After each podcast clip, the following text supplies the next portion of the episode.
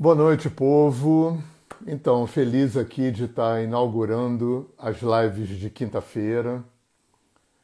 Eu já estou com uma agenda bacana para novembro e para dezembro, muita gente dando sugestões de temas, estou aceitando sugestões de temas, porque a ideia é ficar direto agora nas lives de quinta-feira.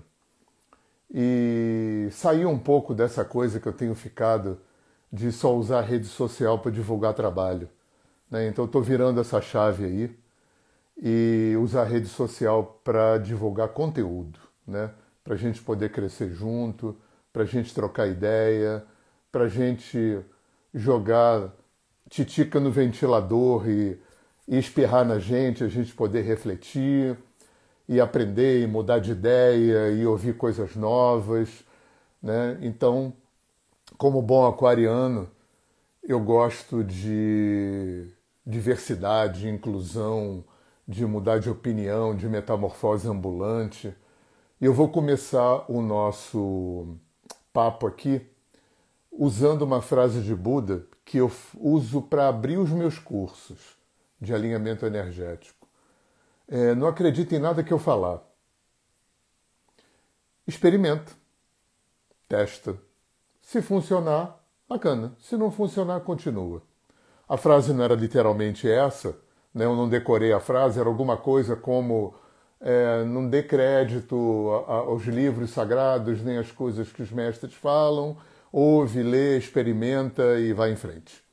Então, que isso seja o nosso acordo, a espinha dorsal dos nossos papos é, dentro dessa perspectiva, porque em momento nenhum eu tenho a intenção de trazer verdades, nada conclusivo, eu vou apenas estar compartilhando com vocês o meu meio século de reflexões. Meio século também não quer dizer nada, só serve para mim, e mesmo assim eu vou mudando constantemente, porque além de ser aquariana, eu tenho meio de céu em gêmeos, então estou sempre aí na, na mutação. Mas eu 50 anos é muito tempo, né? 50 anos lendo, estudando, pesquisando, refletindo, aprendendo, né? E nos últimos 25 anos compartilhando, como professor, como terapeuta, em vários caminhos, né? Eu dei aula de yoga muito tempo, eu fui massoterapeuta ayurvédico, é, eu trabalho com alinhamento energético por todo o Brasil há 20 anos, há mais de 20 anos eu trabalho com terapia de respiração, tem uma inserção no mundo das constelações, né? Enfim, e desse embrólio todo, né, é que eu queria estar tá compartilhando com vocês, né? Jogando, jogando conversa dentro. Eu até pensei em dar o um nome dos encontros dessa forma, né? Jogando conversa dentro. Pode ser até que eu mude o nome e passe a chamar disso, porque eu gosto muito desse nome. Então, eu quis começar, gente, com talvez a questão que seja mais desafiadora para nós, né? a mais dificultadora, principalmente para quem é terapeuta, para quem é terapizado, para quem é cliente de terapia, para quem trilha algum caminho de autoconhecimento, de estudo, de prática, seja lá em que caminho for.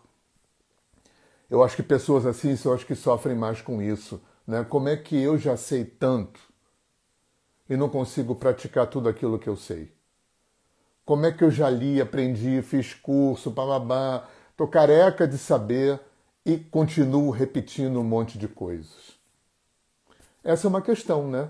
Eu acho que essa é uma grande questão.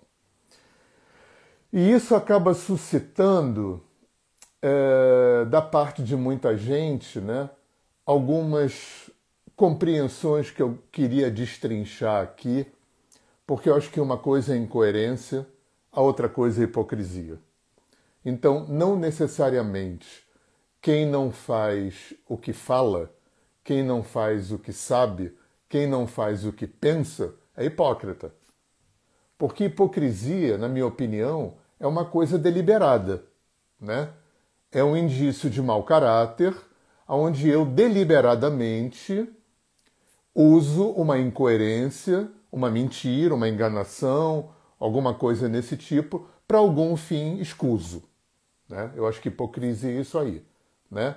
Para fazer uma imagem, para me esconder atrás de uma boa aparência e fazer aquilo que eu digo que eu não faço. Né? A gente vê muito político fazendo isso, a gente vê muita gente fazendo isso, é, muita gente da religião fazendo isso.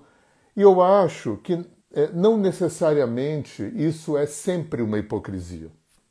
Muitas vezes é uma fraqueza humana. Claro, a hipocrisia é uma fraqueza humana? Tá, é uma fraqueza humana, mas vamos colocar aí no sentido negativo da palavra?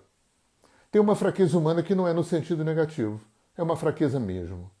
É alguma coisa que é maior que a gente. E aí, tem uma coisa que eu ouvi de uma pessoa importante na minha vida, que eu acho que pode ser uma das chaves para a gente aqui.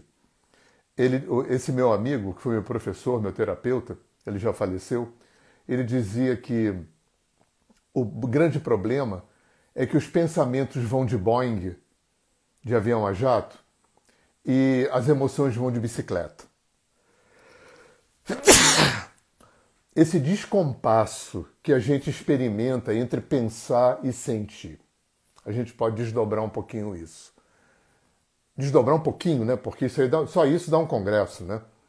É, já reparou que pensar é, se não é a única, é das pouquíssimas. É, perdão, sentir talvez seja a única coisa na gente que está no presente o tempo todo.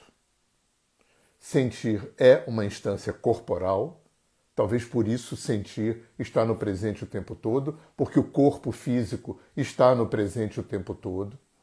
Então sentir é corporal. E pensar não.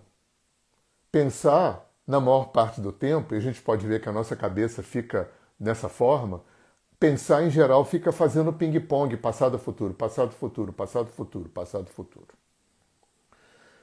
É, tem uns aspectos interessantes da neurociência que até respaldam e chancelam isso. Né? É, a neurociência já sabe, por exemplo, que o cérebro não opera é, é separando passado de presente. Tudo para o cérebro é presente. O cérebro não distingue, não opera distinguindo passado de presente. É, eu acho que o Freud teria pirado se ele tivesse, como neurologista, tido acesso a essa informação, porque ele teria entendido que o próprio cérebro físico dá suporte a tudo o que não foi curado, que não foi resolvido, que não foi equacionado, que não foi aprendido e que está na pendência. As pendências, essa lista de pendência que a gente traz no travesseiro, pendências que vêm dessa vida, né, desde o ponto zero da nossa é, é, concepção na barriga da nossa mãe até agora, pendências que vêm de vidas passadas, se você acredita nisso, pendências que vêm da nossa ancestralidade, pendências que vêm do coletivo pela via do campo mórfico, tendência. E a única coisa, a única exagero, mas a principal coisa que o universo não suporta é pendência. Porque tem duas grandes forças, entre outras muitas, que, que sustentam o universo. É o movimento, o universo está sempre em movimento, 100% de absolutamente tudo está em movimento, e no movimento que tem como na sua espinha dorsal, como norteadora desse movimento, uma força de autorregulação. Então todo o universo se movimenta, todo o universo se expande dentro de uma perspectiva de, uh, de, um, de um, um, binômio, né? de um movimento binário de desregulação, regulação, desregulação, regulação. É assim que o universo caminha. Né? a gente tem uma, uma tendência de achar que o equilíbrio é legal e o desequilíbrio não é legal. Não, o desequilíbrio é tão importante quanto o equilíbrio. Porque se equilibrar e não acontecer mais nada, parou. E o universo estaria estático desde o Big Bang. Então, é uma sequência de desequilíbrio, equilíbrio, desequilíbrio, equilíbrio, com uma força de autorregulação que busca o tempo todo a homeostase, que busca o tempo todo esse ponto para desequilibrar de novo para encontrar esse ponto de novo. O universo todo está nesse sentido. Então, talvez isso seja uma das chaves para a gente entender a nossa incoerência. Né? Então, voltando para o cérebro, né? o cérebro não só não opera reconhecendo a diferença de passado e de presente, como o cérebro tende. Sabe aquela coisa que a gente fala? Poxa, pô, você só pensa no ruim, tanta coisa legal. Aquela pessoa, pô, 90% das coisas são legais, um, um, no 10% tá ruim, a pessoa fica ligada no ruim. Uhum. O cérebro tem uma tendência a focar no ruim. O que, que é o ruim? É aquilo que não foi resolvido, é aquilo que não foi curado, é aquilo que não foi integrado que está na pendência. Lembrando que, novamente que pendência é tudo aquilo que não foi resolvido, curado, aprendido, equilibrado, venha de onde vier. E a, a característica mais importante do que eu chamo de pendência é produzir sintoma. Sintoma é uma linguagem. Né? Eu já falei isso em várias lives, né? mas eu gosto muito desse conceito de linguagem. Né? Existem vários alfabetos acontecendo aqui. Idiomas, linguagens. E sintoma é uma delas. Quando eu chamo de sintoma, eu estou chamando de sintoma aqui, sintomas internos, tá? Eu vou falar do, do ruim, do negativo, do, do, do que está ruim. Né? Eu não gosto de trabalhar com positivo e negativo, mas só para nortear aqui. Porque o que está bom, está bom. Né? Ninguém procura terapia para resolver o que está bom, né? ninguém se mobiliza com o que está bom. A gente se mobiliza com o que está ruim, que é para ficar bom. Então, por isso que eu vou focar aqui no, no que não está legal.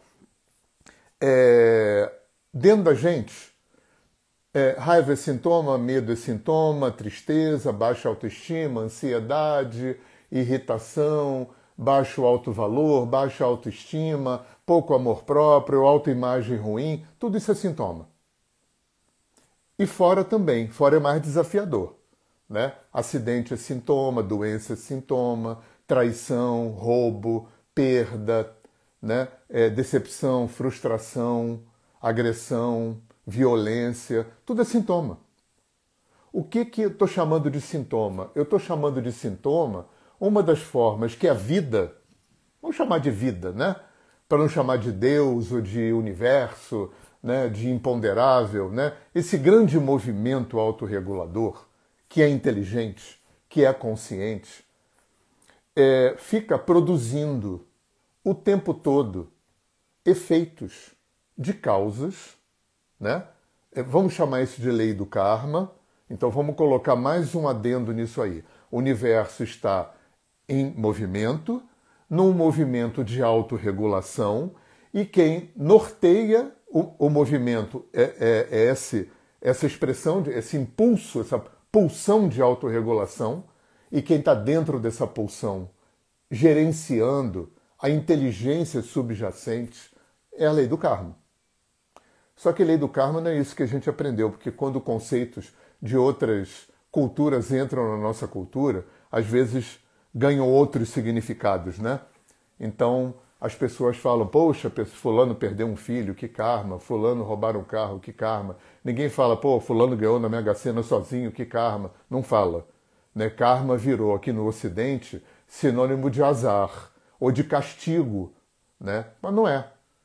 É karma, a lei do karma, é a lei de Newton, né? Para cada ação tem uma reação oposta na mesma intensidade, só que operando numa realidade holográfica e multidimensional. Né? A lei de Newton opera dentro de uma perspectiva cartesiana e mecanicista, né? linear. Bateu, levou, bateu, levou, bateu, levou. A lei do karma não. A lei do karma é de uma complexidade que a gente não tem como saber. Né? Então, o que eu estou chamando de sintoma é uma das formas que a vida tem, que, que, que a grande consciência, inteligência né, subjacente e imanente, transcendente, enfim, né, a toda a existência, de é, convidar a gente a resolver as pendências, a autorregular as pendências, a integrar as pendências, a aprender com as pendências, já que pendências, que eu estou chamando de pendências, são experiências evolutivas é, que a gente não deu conta. Repito, venham elas dessa vida, venham elas de vidas passadas, venham elas da nossa ancestralidade, venham elas do grande inconsciente coletivo, da grande mente planetária. Né? Então, é, partindo do princípio que o princípio inteligente subjacente a toda a existência também está dentro da gente, esse princípio inteligente, consciente, que, que é todo o universo, na sua grande força de autorregulação, cocria, né, produz no nosso campo as experiências que a gente precisa viver né, para descobrir quem a gente é. Eu já tenho falado abundantemente nas minhas aulas, livros e lives e cursos, né, que eu acho que o, a, o grande serviço que o Oriente veio prestar ao Ocidente quando invadiu o Ocidente nos anos 60 e nos anos 70 aqui no Brasil, mais do que trazer técnicas, foi trazer essa informação de que nós não somos pecadores e culpados. Nós não nascemos seres faltantes. Nós não nascemos seres que não são e que não têm. Nós nascemos seres completos, plenos, inteiros, mas nascemos ignorantes desse fato. Olha, olha a diferença de paradigma que tem aí, como isso é profundo e sério e como isso muda toda a história. Toda a história. Mas para a gente não fugir muito do assunto, voltando né, para nossa dor, porque isso provoca muita dor. Quantas vezes a gente não feriu, chateou, incomodou, agrediu, é, é, é, é enfim, incomodou, foi, foi é, é, produziu dissabores para as pessoas, frustrações, decepções, e a gente não queria porque a gente foi movido pelo impulso. Lembra, pensar vai de Boeing, sentir vai de bicicleta, com um detalhe que eu não falei aqui. É, além de sentir ser corporal de sentir ser a única coisa na gente que está no presente, porque o corpo é a única coisa que está no presente, a gente já sentia muito antes de pensar. E eu tenho falado isso bastante aí nas minhas falas, né? Você, a gente começou a sentir na terceira semana de gestação, quando o sistema nervoso central começou a ser desenvolvido naquele embrião na barriga da nossa mãe. A gente já começou a sentir, porque sentir é corporal.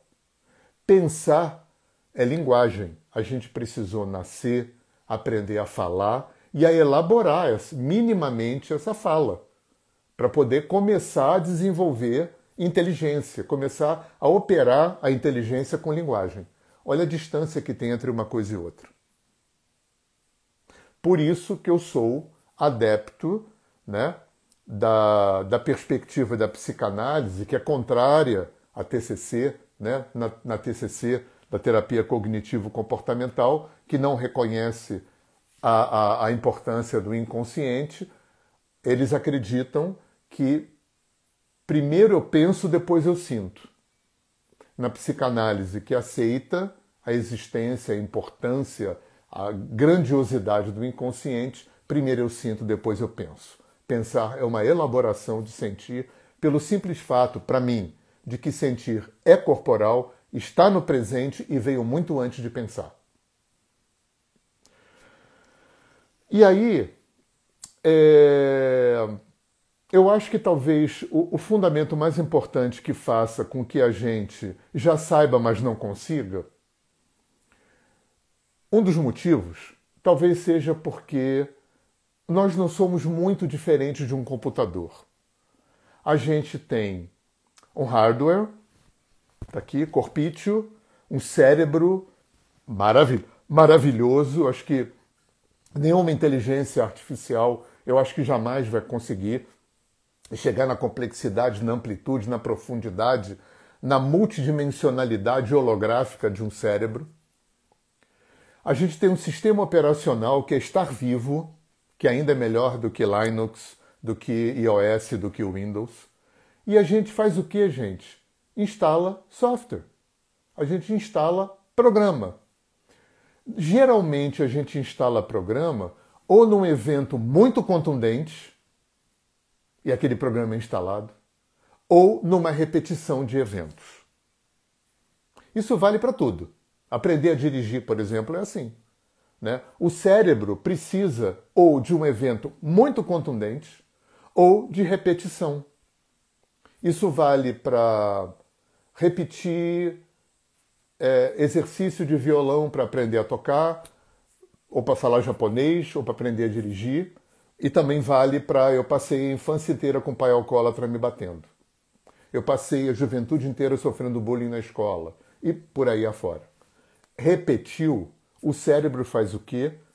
Estrutura um hardware, né? que é uma, é uma, são vias neurais, redes de sinapses. Para quê? Para poder instalar aquele software. Já que você está repetindo aquilo, o cérebro entende que aquilo é o quê? Aquilo é um padrão, aquilo é um programa que precisa ser instalado já que você está repetindo. Aí o cérebro faz o quê? Fabrica um hardware. E para desfazer o hardware? Aí tem N técnicas. Né? os orientais, por exemplo, já sacaram isso há muito tempo. Então, no yoga, por exemplo, a gente entende que a gente tem que sobrepor um, um, um outro tipo de repetição que anula aquela, que substitui aquela, para se sobrepor, formando o que os orientais chamam de uma segunda natureza. No yoga a gente vê isso. Né? Primeira coisa que a gente faz no yoga é uma avaliação. Como é que é esse corpo?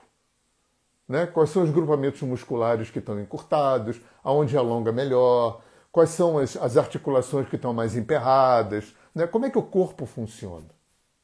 E aí você vai, a partir de um programa, começar a repetir é, estratégias para poder fazer o quê? Para poder se sobrepor.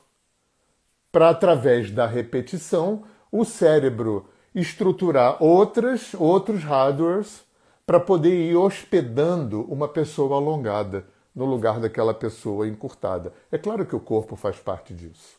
É claro que Dr. Reich né, aquele discípulo do Freud que estruturou as terapias corporais, Dr. Reich estudou e entendeu e, e, sistematizou muito bem a compreensão que os orientais já tinham, que os músculos são uma espécie de emoções sólidas, que o meu corpo, através da forma como os meus músculos é, desenvolvem essa dinâmica da tensão-relaxamento, do encurtamento, alongamento, né? que forma a minha postura, que forma o meu gestual, que forma a minha expressão facial, né?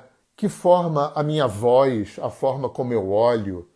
Tudo isso é o meu corpo escrevendo. Né? O corpo é, é, é, é o porto final. Né? É onde deságua tudo que eu venho fazendo de mim. Tudo que eu penso deságua no corpo, tudo que eu sinto deságua no corpo, as pendências que eu trago deságuam no corpo, os hábitos que eu tenho desaguam no corpo e por aí afora. O corpo é o, o lugar final onde eu escrevo no corpo que está sempre no presente quem eu sou. Tanto que um, um terapeuta experiente de bioenergética, de, de, de, de, é, organoterapia, né, de terapia haitiana, né, faz um scan. O doutor Gaiarsa, por exemplo, era conhecido por. O Lowen, que criou a bioenergética, eram conhecidos por, como pessoas que olhavam para você se movimentar, você respirar, você olhar, você falar, a tua expressão e contava a tua vida. contava a tua vida. Porque isso é uma linguagem. Lembra que eu falei de linguagem? Eu vou contar novamente uma historinha aqui, só para gente, porque essa coisa da linguagem é tão importante. É a primeira vez que eu entrei na, na mata com um índio, deve fazer uns, sei lá, 25 anos, na Aldeia do Sol, lá onde mora o Buibil, meus vizinhos aqui. Era o pajé Tobi, um pajé Guarani. E ele entrou na mata para pegar uma erva, fazer alguma coisa que eu não me lembro mais. Eu entrei com ele e comecei a perguntar. E ele, bom, aquariano, falador como eu, precisa de uns cinco para calar a boca, né? Aí calei a boca. Aí ele fez o que ele tinha que fazer. Quando ele saiu, ele falou, não dessa forma elaborada como eu vou falar com vocês, mas falou isso. Ele falou assim: olha só, quando você fala, você para de ouvir. Quando você para de ouvir, você para de ouvir. É, quando você fala, você para de ouvir. Quando você não ouve, você não ouve o Criador falando com você. E aí ele apontou para a mata e falou: Olha só, aquela folha ali daquela árvore não caiu à toa. Aquele pássaro ali não passou à toa. Aquele vento não soprou à toa. Naquele momento, juro, caiu no meu colo, assim, gritou no meu ouvido. Essa frase é, tem uma linguagem, tem um idioma acontecendo aqui, ele sabe ler. Ele é alfabetizado nessa linguagem. E índio é, africano é, principalmente essas culturas que não escreveram, que não desenvolveram linguagem é, escrita, né? É, se habilitaram muito nessa linguagem da natureza, da sincronicidade, né? índio, africano, é, é, oriental também, né? é muito ligado nessa, nessa questão da sincronicidade, né? na coincidência. Né? Não tem acaso. Acaso quer dizer que não tem causa. E para um índio, para um, para um africano, para um oriental, alguma coisa que não ter, não ter causa é, é, é, é antagônica à ideia do que a gente estava falando, que o universo todo se movimenta, de que esse movimento é gerenciado por uma pulsão de autorregulação e que essa autorregulação é gerenciada por uma inteligência que opera a lei de causa e efeito. Então não tem espaço para acaso. É, é importante colocar aqui, porque muita gente me entra com essa pergunta: ah, então tem um destino pré-traçado? Na minha opinião, não na minha opinião, funciona mais ou menos como mapa astrológico. Né? Eu tive, eu tive tenho sorte de ter grandes astrólogos em volta de mim, e eu me lembro muito de astrólogo falando: olha só, o teu mapa tem uma quadratura aqui, ou uma oposição. Eu não entendo muito, mas eu sei que quadratura oposição é meio punk. Que tem uma quadratura aqui pode criar uma probabilidade de que entre tal idade e tal idade acontecer não sei o quê. Pode acontecer uma probabilidade, uma possibilidade. Né? Meio por aí. Então, sincronicidade trabalha muito dentro dessa perspectiva. Não tem como ter um destino pré-traçado, na minha opinião, como não tem como ter o outro extremo, que é acaso eu acho que o meu futuro eu estou produzindo agora grandemente em função do meu passado. Grandemente. O meu passado é absolutamente determinante para a condução do meu presente, o meu presente é absolutamente determinante para a criação do meu futuro. Tem uma coisa que eu gosto de falar nos cursos que eu acho muito bacana, para dar para a gente é, é uma ideia. Se a gente imaginasse que o nosso psiquismo fosse um círculo que a gente pudesse dividir percentualmente? É para a gente se responder, né? Não é para a gente responder para ninguém. Quando eu dou o curso, eu peço para ninguém me responder, para se responder. Quanto percentualmente você gastaria desse círculo? Você gasta é, de tempo cronológico, tempo emocional, tempo psicológico angustiado com o passado que você não pode mudar. Pra caramba, né? Do que sobrou, quanto percentualmente de tempo cronológico, emocional, psicológico você gasta ansioso com o futuro que você não sabe se vem, quando vem e como vem, até para poder compensar um passado que você não pode mudar? O que, que sobra para viver no presente? Eu tenho até uma música no meu Spotify que eu fiz que chama Quanto Tempo no Presente Sobra para Viver. Agora, quando a gente junta, né, é, é, imagina nós que vivemos um gradiente minúsculo de vida consciente e potente no presente. Por causa disso que eu falei, né? Lembra, a mente fica fazendo ping-pong, passado, futuro, passado, futuro, passado, futuro, é, é, tendo como um hardware, tendo como hardware um cérebro que não diferencia passado de presente e que tende a focar no que está ruim. Olha só, e a gente vive isso é, tendo que operacionalizar isso num gradiente minúsculo de vida presente consciente. E presente, desculpa a redundância. Some-se a isso essa discrepância que existe entre pensar e sentir. O pensar vai de Boeing e o sentir vai de bicicleta. Então, eu acho que essa configuração né, é a grande responsável por a, por a gente ter tanto conhecimento, tanta informação, né, é, tanta terapia. Quantas vezes eu ouço e vejo em mim também, caraca, eu já estou trabalhando esse troço aí há décadas, eu continuo incorrendo nisso. Claro, muita coisa a gente equacionou, muita coisa a gente transformou, muita coisa a gente mudou, muita coisa, graças a Deus. A nossa lista de pendência tem uma dinâmica, a gente vai riscando aqui, vai escrevendo outras coisas, vai riscando aqui. Né? A, a, a, a lista tem um movimento também, né? ela não é estática, graças a Deus. Né? Mas a lista está aqui.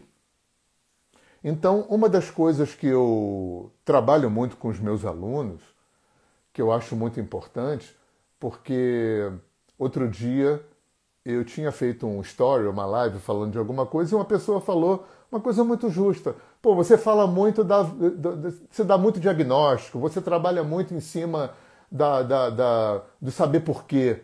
Tá, beleza. A gente sabe por quê. O que, que a gente pode fazer para resolver? Essa pergunta é justíssima.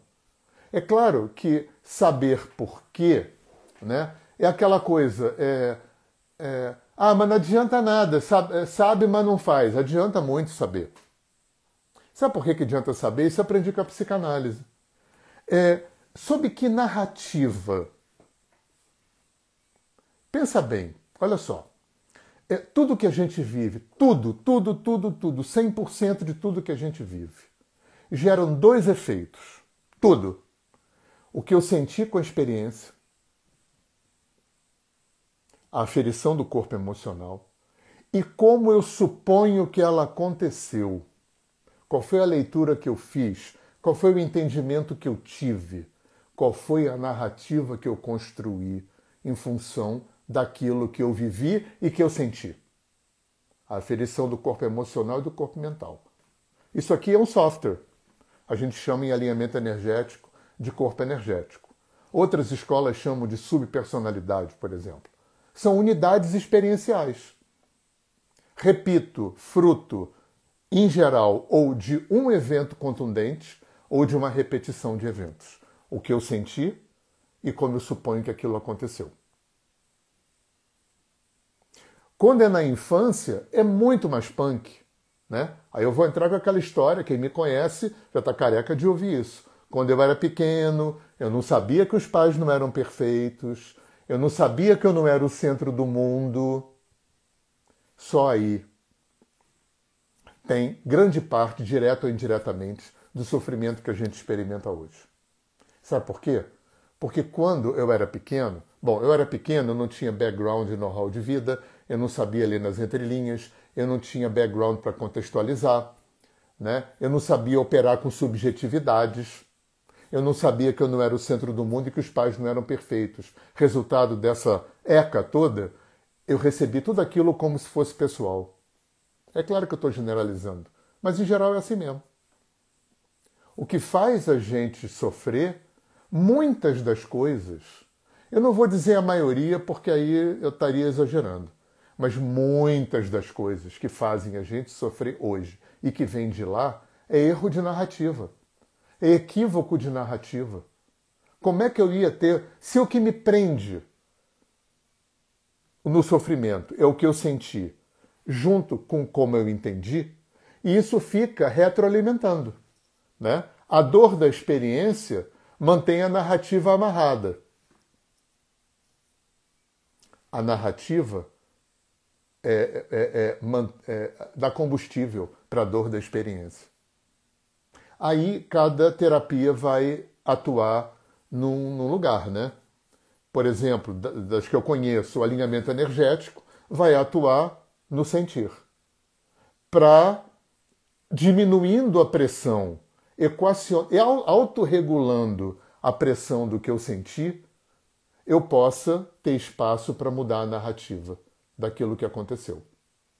Na psicanálise, a gente vai pela outra via eu vou através da linguagem, né? porque o Lacan dizia que o inconsciente se estrutura na linguagem, através da elaboração da linguagem, da eclosão do material inconsciente através da linguagem, da elaboração com, com o analista, eu vou mudando a narrativa daquilo que eu vivi e mudando a narrativa, eu vou é, mudando a forma de operacionalizar aquele sentir na minha vida.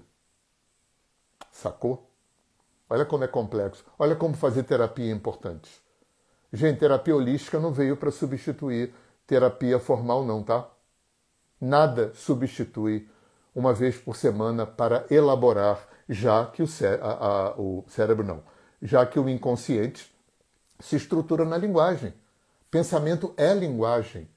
E só quem está habilitado a operar com linguagem em terapia é psicólogo e psicanalista. Cada terapia tem a sua área de atuação. No alinhamento energético, a gente canaliza conteúdo psicoemocional. Na constelação, tem aquela dinâmica do, do, do, do representantes no campo ou de bonecos numa mesa. Né? Cada terapia vai ter a sua forma de eclodir material inconsciente, que é isso que o universo todo faz o tempo todo. Não é? Porque no, no frigir dos ovos, quem quer que seja Deus, se botou a gente nessa roubada com um nível de inconsciência tão bizarramente gigante, tá? Isso eu falo muito porque se tem aluno meu aí já vai, vai lembrar disso, né? Eu não sou consciente de nada que acontece no meu corpo. Eu sou consciente do coração que bate se eu botar a mão. Eu sou consciente que eu respiro se eu prestar atenção. E quando dói, quando eu fico doente, o meu nível de consciência corporal aumenta. Fora isso, eu não sou consciente de nada. Dentro de mim está tudo em movimento. Lembra, do universo está todo em movimento? Dentro da gente também. Tudo em movimento. 75% de líquido. Uma usina elétrica extremamente sofisticada, mandando input em hertz. Uma usina química de uma complexidade bizarra, atuando aqui dentro. Células, se, se, é, galáxias de células se relacionando, morrendo, nascendo se comunicando. Viva Bruce Lipton e a epigenética, se comunicando. Eu não vou nem falar de atômico e subatômico, é maldade. Vamos chegar só na célula. Eu não sou consciente de nada. Quando a gente entra no nível psíquico, brincou. Aí o Freud vai falar que os inconscientes se comunicam, o Jung vai falar de inconsciente coletivo, o Sheldrake vai falar de ressonância do campo mórfico, do, do morfogenético. E aí não tem fronteira. Não vou nem falar de energia e de espírito, porque a gente não tem nem parâmetro para falar disso.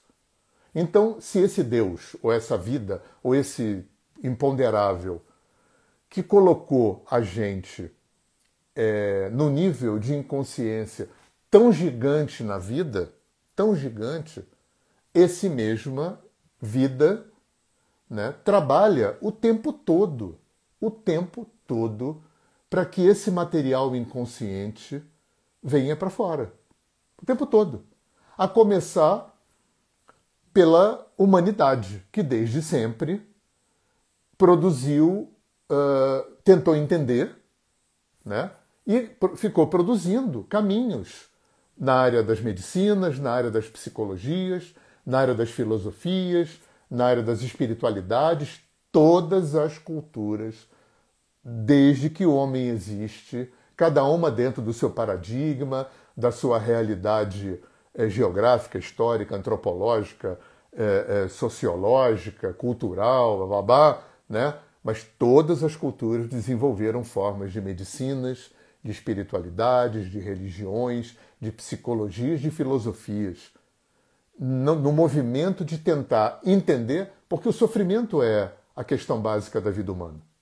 Né? Buda já dizia: a gente sofre quando não tem e quando tem sofre porque vai perder.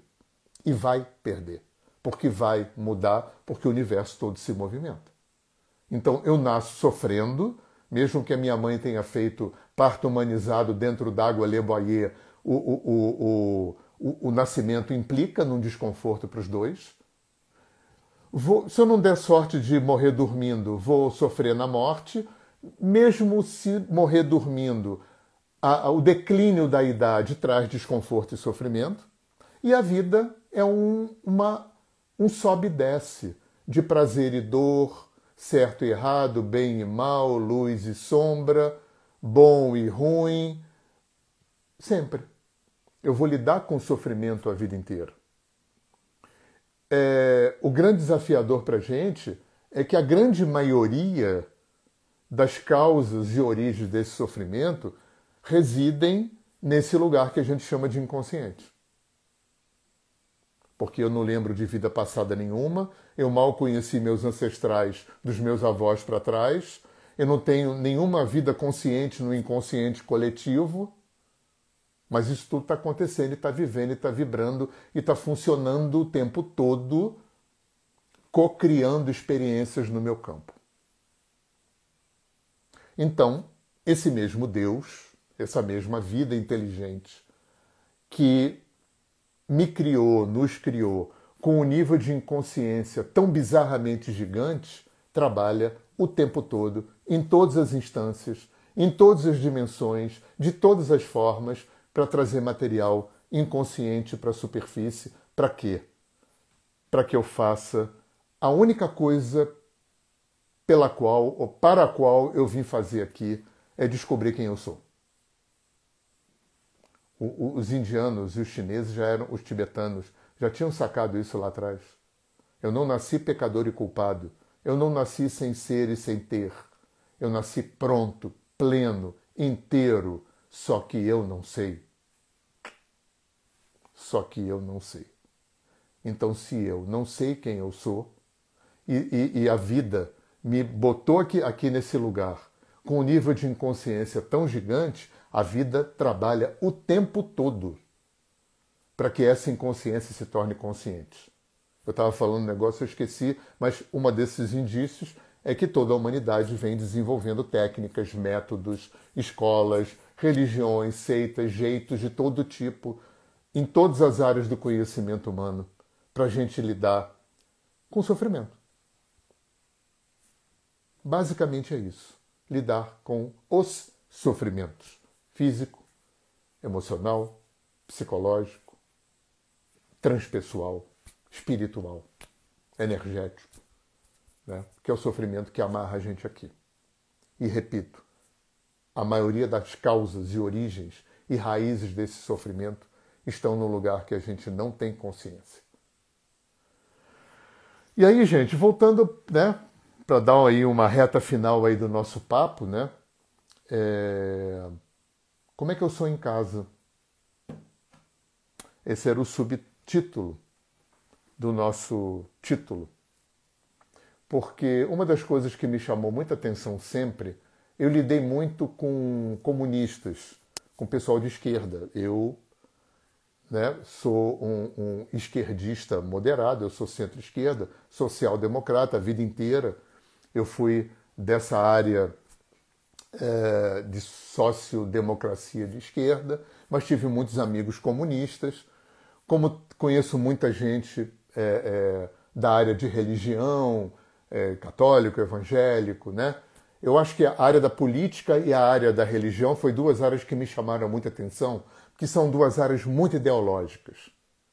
Né? São áreas que têm um, um, uma verborragia ideológica barra filosófica muito estruturada e muito abundante. Né? Pessoal de política, tanto de direita como de esquerda, eh, eu lidei mais com o pessoal de esquerda, né? uma verborragia muito grande, libertária, igualitária, bababá, nananá, nananá, e o pessoal de religião também. Agora, como é que essas pessoas são em casa? E eu comecei a ver, né? Comunistas verborrágicos, tive amigo que era um amigo, um grande amigo que já faleceu, que era do Partidão, no tempo do Getúlio, pichava parede, ia preso. Em casa era machista pra cacete, com a filha, machista com a mulher, burguês pra caramba, vivendo aquela vida pequeno burguesa. Conheço, conheço comunista atualmente, né, que chega em casa e é servido pela mulher, que não lava um prato, que não frita um ovo, e conheço gente da religião também, que arrota, arrota, arrota aquela espiritualidade toda. Em casa é grosso, é estúpido. Como é que a gente é em casa? Porque em casa é que interessa. Né? O Stanislav Grof, que é um dos pais da psicologia transpessoal, ele falava uma coisa muito legal. Quando você achar que você está muito é, é, acima da humanidade, que você está muito acima da carne seca, vai passar uma semana com teus pais. É um grande aferidor de quem você é e como você está. Então vamos ter compaixão da gente. Né? Eu acho que o que a gente tem que fazer é fazer. Né? Eu me lembro de um professor que eu tive, eu já citei ele até aqui, a história do, da mente círculo, né? Ele dizia que a única coisa que a gente não pode fazer é não fazer. Às vezes, o que a vida convida a gente é o exercício de não parar. Quantas vezes eu recebi gente em consultório com essa fala: pô, mas já faço terapia há 10, 20 anos, funcionou um pouco e tal, mas aí não funcionou mais. Ou eu continuo repetindo. Às vezes o que a vida convida a gente é o exercício de não parar. Porque a única coisa que a gente não pode fazer é não fazer. Parou, ferrou. Eu me lembro muito de um amigo meu, psicanalista, que mora em Roma, um dia conversando, talvez sobre isso, ele sentado na poltrona, levantou o braço e falou: Pois é, para levantar o braço, eu tive que mexer um monte de músculos. Agora, se eu largar, ó, é só largar. A depressão tem muito dessa coisa de só largar, né? Porque para levantar dá trabalho, movimenta muita coisa. Para cair é só largar. Por isso que no Ayurveda a depressão tem a ver com, com o desequilíbrio do elemento terra com o elemento água que dá lama.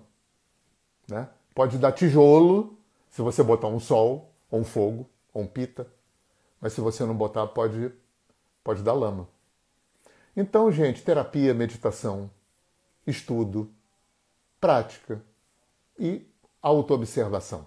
Autoobservação. Orai e vigiai. Autoobservação. E quanto mais terapia, quanto mais meditação, quanto mais leitura, quanto mais estudo, quanto mais saber, saber adianta sim. Prática sem teoria não é nada, agora teoria sem prática também não. Então, infelizmente eu não vou dar nenhuma mágica, eu não vou dar nenhuma bula para vocês. Caminho das Pedras não tem, cada caso é um caso, cada pessoa é diferente da outra e cada fase de uma mesma pessoa é diferente da outra.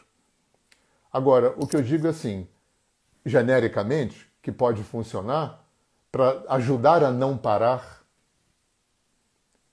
terapia, terapias, meditação, estudo, estudo, reflexão e autoobservação. Tá bom? Bom, algumas coisas para vocês. Se vocês querem é, se aprofundar né, nessa, nesse papo, gostaram do papo, eu desenvolvi um treinamento que chama Treinamento para o Desenvolvimento e Educação da Sensibilidade e da Sensitividade. Está na Hotmart. São 25 vídeos com uma teoria muito palatável, muito tranquila, uma prática muito simples e muito efetiva. Eu coloquei, eu levei anos elaborando é, como é que eu poderia colocar num treinamento que não fosse uma formação, num treinamento, uma coisa para a vida. Formação termina e acaba, né? Como é que eu faço uma coisa para a vida inteira? Que eu possa colocar a síntese desse meio século que eu venho aprendendo, ensinando, pesquisando, praticando, trabalhando. É, esse treinamento é isso. A síntese de uma vida né, que eu compartilho com vocês. Tá? Tá baratinho, R$ reais, super em conta. O ano que vem vai mudar, vai aumentar, tá? E você ainda tem desconto nos meus cursos. E por falar em cursos, Carnaval, curso de formação de alinhamento energético, há 20 anos que eu dou esse curso por todo o Brasil, formando terapeutas, desenvolvendo a sensibilidade e a sensitividade para fins de terapia. Patido Alferes, Monte Caruná, um lugar de primeiro mundo, na floresta, no alto da montanha. Vai ser o 13 terceiro ano que eu dou curso no carnaval lá. Maravilhoso, esplendoroso, tá? E, para terminar, terapia sistêmica da respiração, foi a outra terapia que eu desenvolvi ao longo de mais de 20 anos de experiência com trabalho terapêutico com respiração. Eu fui instrutor de yoga, como eu falei para vocês, transitei profundamente no mundo do renascimento e da respiração holotrópica e desenvolvi o meu próprio processo, que eu disponibilizo num curso de nove dias, alinhamento energético também, são cursos de nove dias, só que o curso de terapia da respiração ele é sempre residente, o de alinhamento não. O de alinhamento, o único residente é o do carnaval, os outros são intensivos, não residentes. O de respiração é sempre residente e vai ser na Semana Santa em Brasília, tá? Num lugar lindíssimo chamado Planeta Verde, tá bom? Contato comigo, vocês me descobrem aí nas redes sociais, inbox de Instagram, Facebook, se botar Hernani Fornari na, na, no Google você me acha. Eu tenho a minha música no Spotify, eu também sou músico, e estou dando de presente os meus três e-books, tá? Eu tenho três e-books, eu tenho 12 livros inscritos, mas três são e-books e eu estou distribuindo gratuitamente, é só entrar em contato comigo e pedir. Tá bom, gente? Quinta-feira que vem outro tema bacana. Durante a semana que vem eu vou contar qual é o tema. Eu vou estar todo dia fazendo um story, dando umas pitadas de conteúdo para vocês, tá bom? E de vez em quando um Reels também. Beleza? Gratidão por quem esteve aqui.